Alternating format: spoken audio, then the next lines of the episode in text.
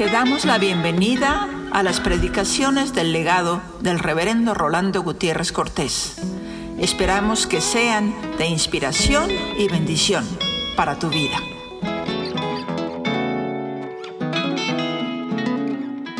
Vernos siempre es un milagro. Poder estar juntos siempre es un milagro. Poder estar juntos adorando a nuestro Señor con una fe en común siempre es un milagro.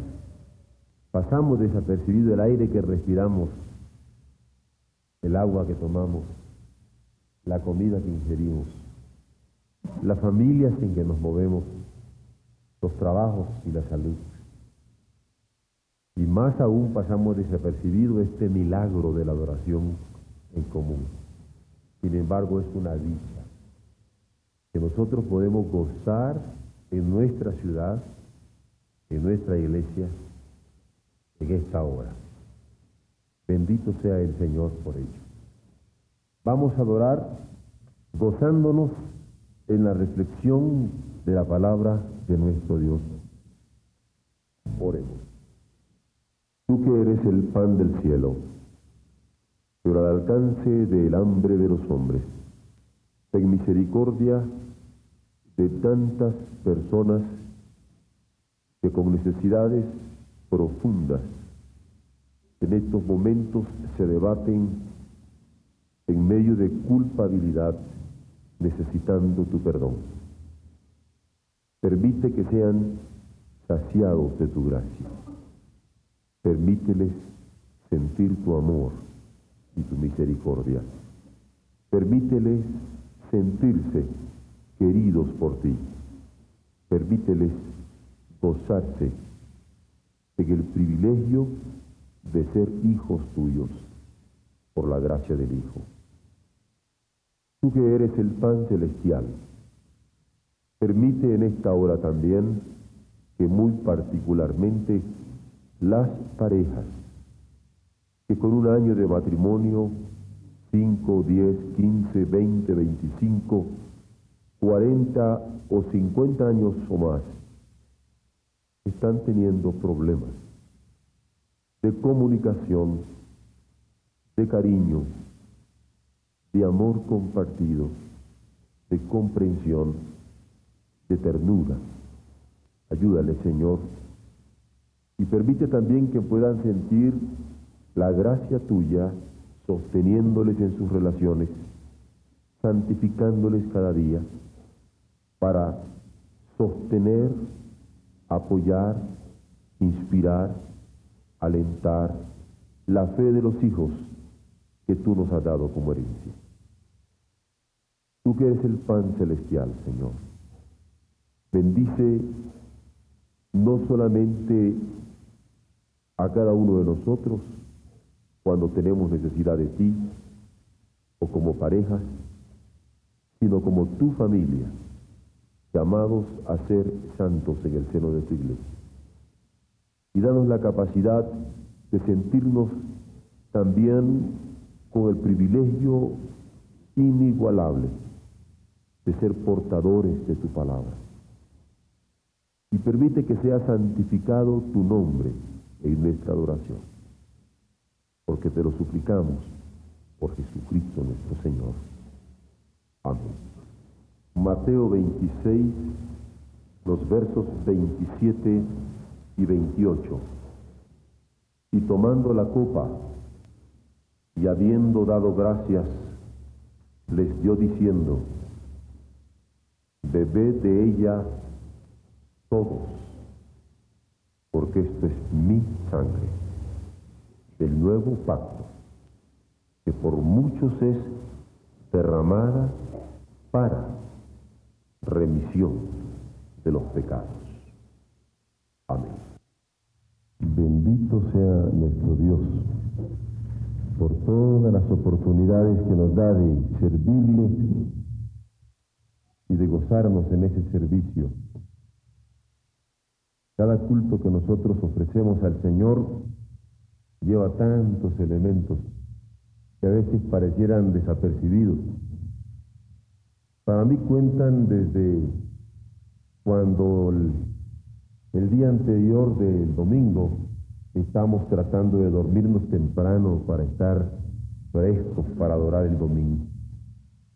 Donde estamos pensando hasta en qué traje nos vamos a poner, a qué hora debemos de salir, a qué hora debemos estar en el santuario. Donde están nuestras hermanas comprando las flores, donde están arreglando las flores, donde están poniendo las flores donde están estudiando el sermón quienes buscan los himnos, donde están estudiando la música especial los que nos ayudan con la música. Y realmente se me ocurrió porque cuando les dije así públicamente, ahora sí nos tocó aprender tres himnos nuevos. Probablemente algunos de ustedes no saben que los himnos los escogen hermanos, este caso como nuestra hermana Rebeca, estudiando el sermón desde antes que lo demos, de tal manera que todos podamos participar y hay tantas gentes que no se dan cuenta de que hay tantas participaciones en nuestra iglesia.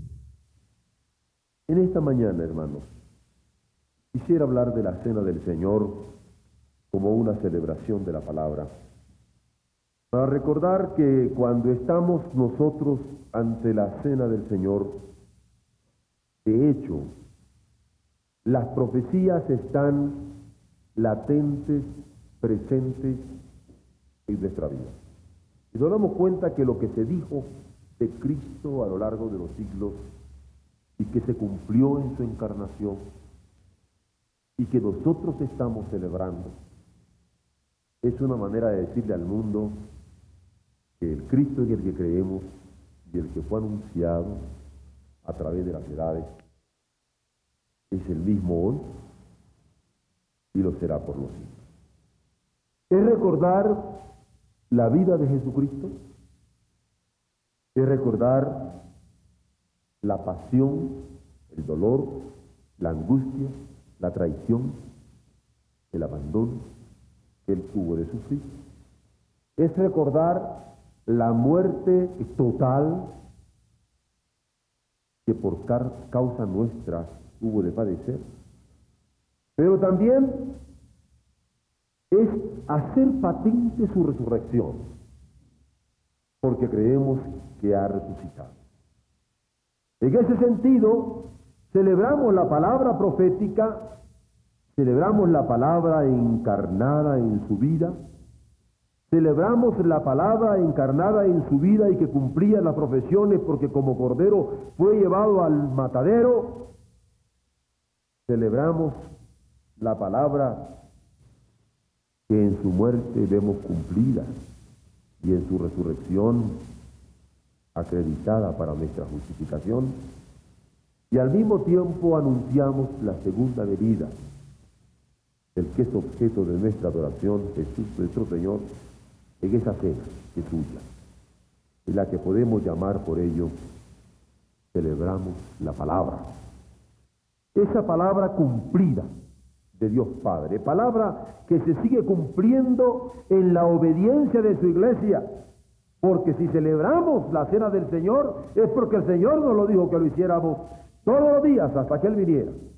Es una celebración de palabra eterna que permanece para siempre, porque los cielos y la tierra pasarán, pero su palabra no pasará. Jesucristo tuvo cuerpo. Y de acuerdo al autor de los Hebreos, haciendo cita de los Salmos, dice que tuvo cuerpo para hacer su voluntad, para cumplir la voluntad del Padre. No era etéreo, tuvo cuerpo. Cuando el verbo se hizo carne, se hizo carne en cuerpo humano y tomó cuerpo para cumplir su voluntad. Para mostrarnos que si nosotros hemos sido formados por Dios, creados por Dios, hechos con este cuerpo, es para cumplir la voluntad del Padre. Y cada vez que comemos este pan, y cada vez que bebemos esta copa, que son pan y copa suyos, somos llamados a hacerlo justo en memoria de Él. en memoria de Jesús el Cristo, en memoria del Verbo que se hizo carne, en memoria del que sufrió, padeció, murió, resucitó por nosotros, en memoria de Él. Y así comemos ese pan y así bebemos esta copa. Él es la vida. Y Él dice, yo soy la resurrección y la vida. Y el que cree en mí, aunque esté muerto, vivirá. Y de él se dice, en él estaba la vida. Y la vida era la luz de los hombres. Y la luz en las tinieblas resplandece. Y él es la vida en nuestra vida. Para vida eterna. Y no encuentro mejor definición de gracia. Gracia de Dios esto que acabo de decir. Cristo es la vida con mayúsculas. En nuestra vida, porque Él habita por la fe en nuestros corazones, para vida eterna. Y qué hermoso si esa gracia es realidad en nosotros. Si podemos sentir su amor, su perdón, para seguir adelante. Porque Él es vida en nuestra vida para vivir en vida eterna. ¿Cómo sufro con tanta gente que está amarrada por recuerdos del pasado, que está amarrada por pecados que lo de adorar con libertad y de vivir con libertad? porque no han gozado, porque no han sentido, porque no pueden vivir el, perdón de sus pecados, por darse cuenta, por tomar conciencia, por conocer, por identificarse con la vida en sus vidas para vida eterna. Cuando nosotros celebramos la cena del Señor, Él, porque Él es la vida, porque tenemos vida. Sufrimiento por el que tenemos consolación. Amor por el que tenemos redención. Resurrección por la que recibimos justicia. Porque somos hechos justos y en esa justicia es que se manifiesta plenamente su resurrección. Intercesión por la que nos es asegurada fortaleza y esperanza, que nos produce gozo, porque si Cristo ascendió a los cielos, si Él ascendió a los cielos en cuerpo, justamente ascendió para interceder ante el Padre. Y cuando se está celebrando eso del Corpus Christi, no solamente se está celebrando en virtud de que nosotros somos miembros de su cuerpo, sino que Cristo ascendió en cuerpo e intercede por nosotros. Y hay un Dios y un mediador entre Dios y los hombres, Jesucristo. No hay otro mediador, sino Él. Jesús, nuestro Señor. Esa intercesión es la que nos asegura fortaleza en nuestra fe y esperanza que nos produce gozo. Alguien me preguntaba en esta semana, ¿por qué, pastor, cuando uno busca más al Señor, más tentaciones le resultan? Y me lo estaba preguntando alguien de una capacidad que yo respeto en gran medida. Y le digo, yo lo veo sencillo. Cuando hay un hombre que ofrece seguridad, lo cual es muy raro, lo cual es muy raro, indudablemente que hay mil personas que van a querer estar alrededor de él, entre otros una mujer. Y cuando esa seguridad está avalada por la fe, indudablemente que lo van a buscar. e incluso por sentirse en brazos de alguien que tiene una seguridad, aunque fuera por cinco minutos, están dispuestas a tantas cosas.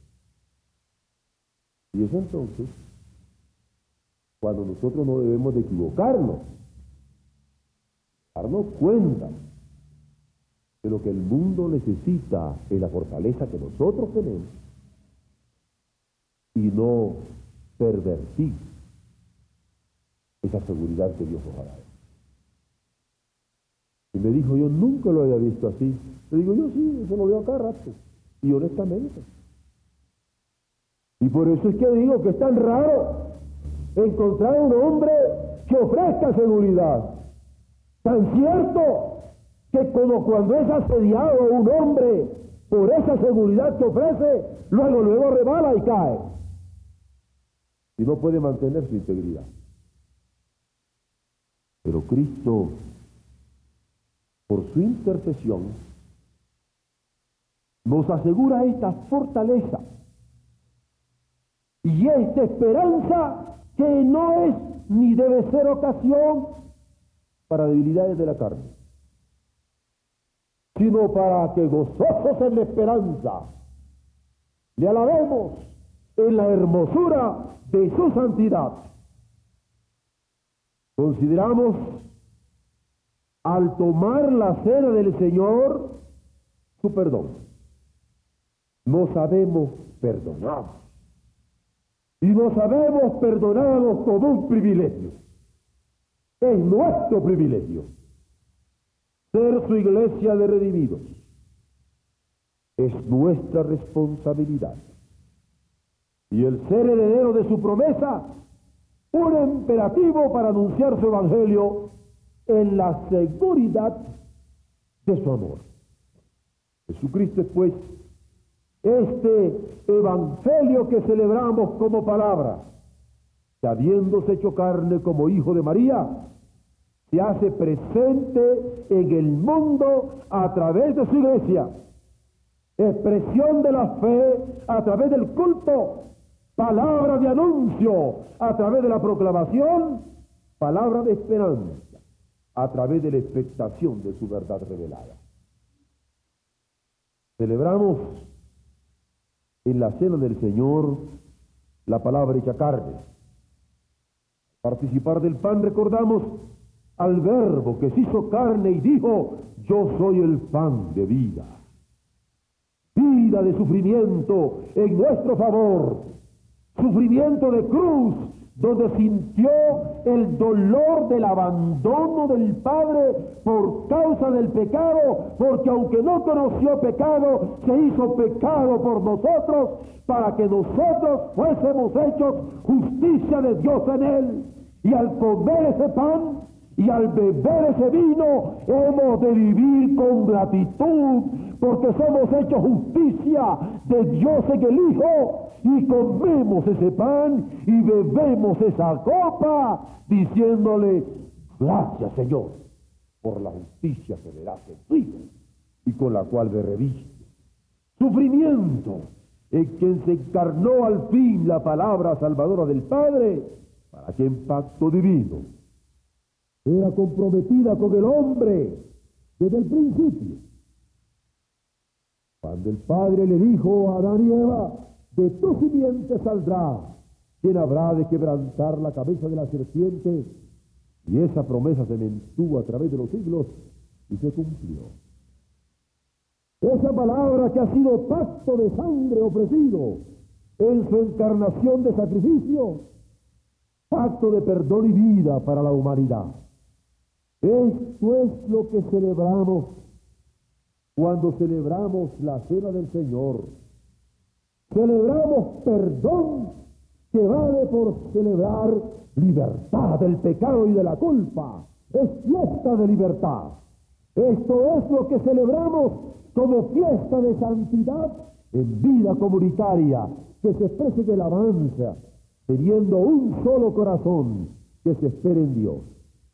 Esto es lo que celebramos, como la vida que triunfa sobre la muerte, amor que sobrepuja sobre los odios, y más aún, esperanza que amplía los horizontes de los que creen en Él. ¿Cuántas veces yo me he encontrado con personas que estando asediadas por un resentimiento, por un rencor, por un odio, en lucha tremenda vienen y comen el pan? Porque si no comen ese pan, que es amor que triunfa sobre el odio, ¿cómo podrán triunfar sobre el odio, sobre el rencor y el resentimiento? Si no beben esa copa, que es amor que triunfa sobre el odio, ¿cómo podremos triunfar por encima de ese odio, ese rencor y ese resentimiento? Lo comemos afirmando la realidad de su amor, su victoria real sobre el odio, el resentimiento y el rencor. Cuando nosotros comemos el pan y el vino, lo tomamos como iglesia, nos estamos afirmando como pueblo que espera en Él. Y lo hacemos en esperanza. Y ciertamente lo comemos con reverencia y lo bebemos con reverencia y lo comemos como el hambriento, Señor. Dame tu gracia para no desesperar y por encima de esta angustia salir adelante. Por eso, bendito sea Dios que cuando celebramos su cena, es una celebración de palabra que hizo carne, que sufrió, para mostrarnos su triunfo. En tanto que amor, su triunfo, en tanto que esperanza. Y así, al celebrar la palabra hecha carne, lo hacemos recordando a quien dijo, hacedlo en memoria de mí, en memoria de la encarnación, en memoria de la persona de Jesucristo nuestro Señor. Cuando celebramos la cena del Señor, celebramos también la palabra esa iglesia. Puesto que los cristianos recordamos en la cena del Señor el cuerpo de Jesucristo, que fue molido por nuestros pecados, en tantos que miembros de su cuerpo le adoramos. De acuerdo a lo que cada uno de nosotros juega en el papel de su iglesia. Le adoramos unidos, como miembros los unos de los otros. Es celebración de la palabra hecha carne que se lleva a cabo como palabra esa iglesia. Celebración de testimonio unido en acción comunitaria consciente, celebración en que se ora, celebración en que la unidad la recibimos como don de Dios. No estamos unidos porque tenemos una misma situación económica, una misma ideología política, una misma situación social, sino porque estamos unidos en la sangre gloriosa redentora de Jesucristo. Celebración en que se espera en la unidad, que es proceso que alcanzará su culminación en el día esplendente de la boda del Cordero, donde el mismo Jesús estará presidiendo su cena. Celebración en arrepentimiento, vuelto nuestro rostro a Él, corandero, cara frente a frente a Dios, recordando que si alguno es culpable de algún tipo de división, de escisión en la iglesia, ha de volver constantemente su mirada a Él para vivir en espíritu de reconciliación, recordando que fue la razón de la muerte de su Señor, hacer a todos los pueblos uno, donde no hubiera más gentil judío, varón ni mujer, barba o viejita, donde él fuera todo y en todo. Nadie puede celebrar la palabra esa iglesia sin expresar en forma simultánea a través de cada función el espíritu de unidad, confesando a Jesucristo como el Señor, proclamando su reino porque Él es el Rey predicando el perdón de Dios, porque Él es el que nos puede dar ese perdón a todo el mundo, dando el mensaje de reconciliación, abriendo nuestros brazos, nuestras manos, nuestro corazón, porque estamos celebrándolo, confesando su poder que renueva a los suyos por el Espíritu Santo cada día, dando vida de santidad, con la expresa intención que por este medio el mundo crea. Es lo que le dijo Jesús a los suyos. Estaba orando para que fueran uno como condición de posibilidad para que el mundo creyera. Y así lo hace y le dice al Padre, que sean uno, Padre.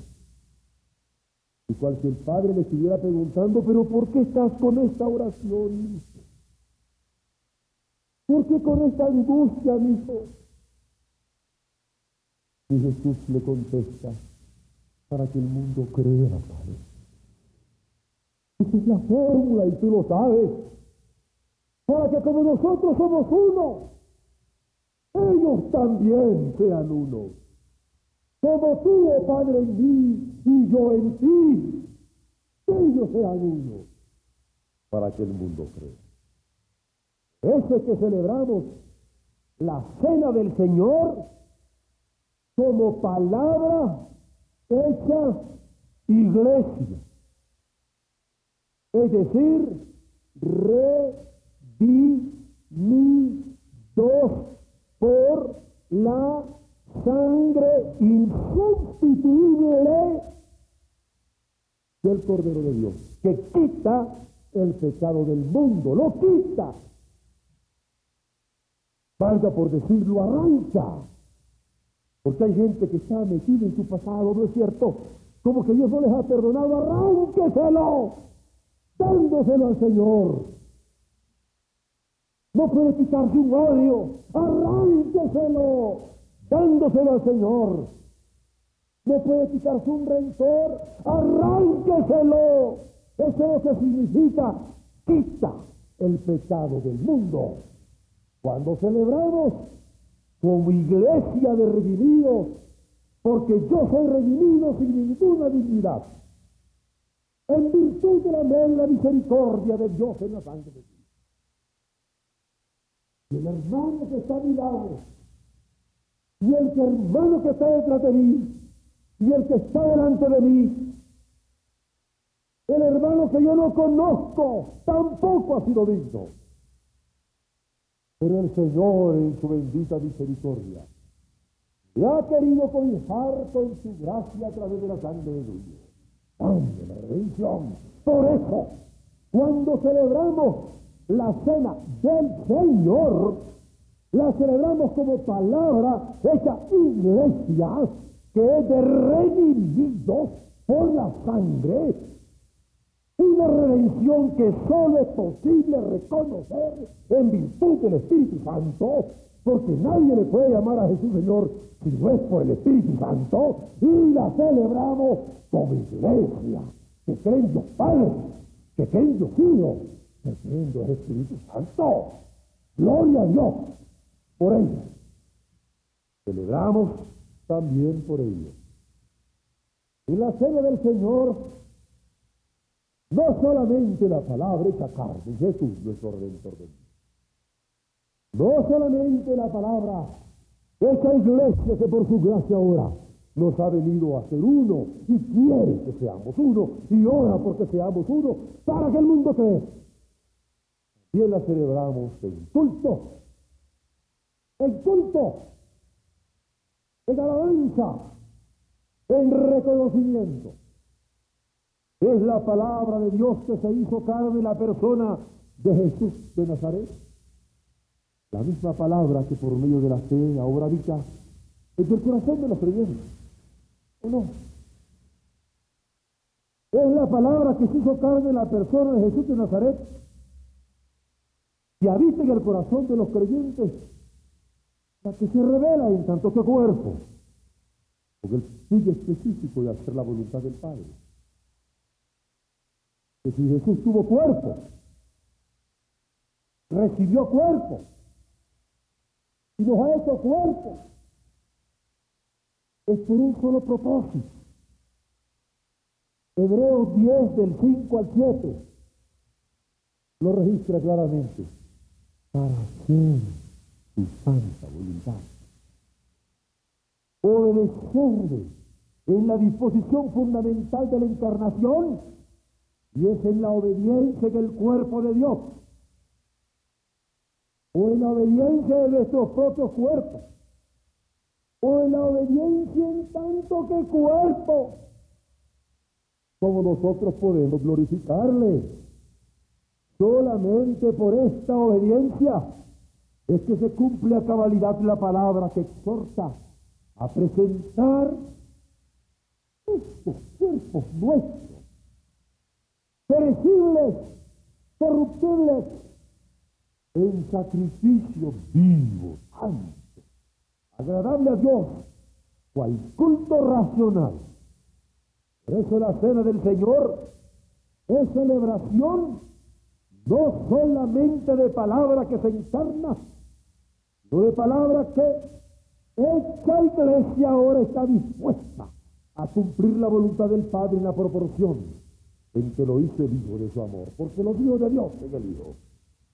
Vivimos en comunidad celebrando el recuerdo de Jesús, celebrando su dolor por el pecado, pero asumiendo el papel en la obra de la redención. Así la palabra se hace culto, asumiendo en la cena del Señor el papel histórico de la iglesia, porque él dice, toda la noche que en esta celebración, comiendo este pan y bebiendo esta cosa, cada una de las veces, Rey, anunciando que cumplí mi palabra, anunciando que en esa muerte hay salvación y perdón, anunciándola con la seguridad que cierta y seguramente vendrá, porque vendrá, nube que vendrá. Por eso, cena del Señor, celebración de Cristo, palabra que se hizo carne, celebración de la iglesia, palabra que ahora se incorpora por la fe como miembros constituyendo este cuerpo de testigos, se torna en palabra pautada a través de la música, en palabra alentada en cada pecho, en cada garganta, en cada lengua, en cada fe para adorarle porque se tornen palabras culticas para alabarle y bendecirle, como él y solo él es merecedor de alabanza. Por último, celebramos la palabra ese anuncio, un anuncio que se torna en esperanza permanente celebrar la cena del Señor en memoria de Jesús. Declara el motivo que nos anima. El motivo es celebrar a Jesús. Celebrarla es señalar la identificación que existe entre el Cristo que creemos y la vida que vivimos. Celebrarla es anunciar nuestro motivo, a identificar nuestro mensaje. Celebrarles cumplir el mandato misionero de anunciar al Redentor hasta que él. Celebrarla es una fiesta de la palabra, pero es anuncio de salvación para la humanidad. Así se declara el pacto, es que sin derramamiento de sangre no hay perdón de pecados. Que sin perdón de pecados no hay plenitud de vida. Y que sin plenitud de vida no hay gozo comunitario expresado. La alegría que tipifica el reino de Dios. La cena del Señor es palabra profética, palabra de Dios que anuncia, que hijo, que se encarnó, que murió, que resucitó, que ascendió, que intercede ahora por nosotros, vendrá. La cena del Señor es palabra que compartimos verdadero ferviente de beber la nueva Pascua con todos los redimidos, negros, amarillos, blancos, pobrizos, y antaño y hogaño. Es celebración que hacemos ahora, pero que esperamos con gozo de aquel día final. ¿Quiénes van a celebrar la cena del Señor en aquel día final? Los redimidos por la sangre. Ah, ¿saben quién la va a celebrar? Vale más estar listos. El ladroncito que murió con Jesús en la cruz. Que ni siquiera se bautizó. En agua. Se bautizó en la muerte. Y en la fe. Van a haber muchos chimuelos. Hay hermanos que no quieren tomar la, cena con los chimuelos. Van a haber muchos calvos. Pero ellos no dicen por qué es calvo. Otro gordito, no, ese es gordito. Otro flaquito, no, ese es flaquito. Otro rico. Otros pobres, limosneros, pero todos bañados Dice que la única identificación ¿ah? va a ser tener la ropa blanca de los lavados por la sangre. ¿Qué les parece ese criterio de verificación fundamental y medible para tomar la cena del Señor? Por eso es que celebrar la cena del Señor es para nosotros toda una gratitud. Bendito sea Señor. Que yo puedo comer este pan, yo puedo beber esta vida. Porque le agradecemos el que era lleno de amor por su criatura, es el que es ahora lleno de amor por sus redimidos y el que será cuando venga para darle este privilegio a su iglesia. Celebrar la cena del Señor es intercesión que se vive como cuerpo de redimidos a través de su cuerpo glorificado, que después de haber traspasado los cielos, dice en plural la carta de los hebreos, actualmente está sentado a la diestra de Dios Padre.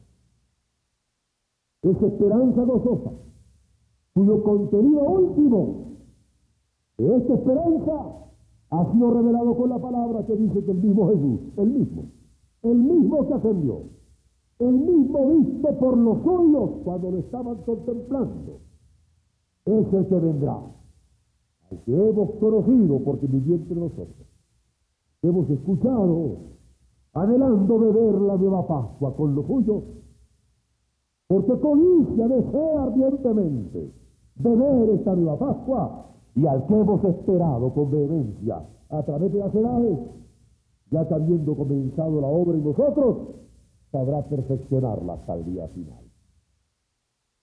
¿Cuántas veces al estar celebrando la cena del Señor, yo he recordado a personas que ya están con el Señor y con las que yo tuve el privilegio de compartir la cena? Y las he recordado sintiendo que su voz y mi voz se adunden para alabar al Dios Le he pedido a mi Dios que yo pueda inspirar en las nuevas generaciones lo que Él por su gracia quiso inspirarme a través de ellos a mí. Para que yo también tuviera este gozo en el Señor, este gozo en la redención y este gozo en esperanza bienaventurada. Y qué hermoso sentirnos cantando con la comunidad de redimidos. Los que ya están con el Señor y los que todavía no han nacido, pero se han redimido. Estos son misterios gloriosos. Ustedes creen que para ustedes se mueren y esto se acaba. Y cuando nosotros nos muramos, se acabó. ¡Oh! El conflicto de los siglos, dice el himno, es el que libre el Salvador. Y no es sino hasta que caiga el mal el impotente esté, que la luz de la iglesia cesará. Nosotros no somos más y aliados de la huestes de Jesús que por siglos, sin cejar, con ardiente fe, fueron por la cruz a este mundo a transformar. Noble geraldo de una vida superior. Fieles videntes que en sus éxtasis de luz irradiaron claridad. Y gloria a Dios por ello. Y gloria a Dios Él quiere usarnos a nosotros para que nuestras nuevas generaciones puedan sentir y librar con mejor fe aún. Si es que hay calidad de fe, como lo dice la carta de los romanos, en la medida de fe es que nosotros vamos a adorar. ¿Y cómo queremos que nuestros hijos sobrepujen nuestra entrega, sobrepujen nuestro fervor, sobrepujen nuestra oración, sobrepujen nuestra fidelidad, sobrepujen nuestra visión, sobrepujen nuestra entrega. No habrá nada más gozoso para nosotros que saber que las personas a las que le dimos la palabra, porque era nuestra familia o porque Dios nos los puso en el camino, son árboles robustos, fuertes, todo palmeras, dicen los salmos, que están adorando al Señor, glorificando al Señor. Iglesia, oremos pues. Porque nosotros no somos el clima. Somos, como decía Pasternak, viajeros a medio camino. La cena del Señor es esperanza.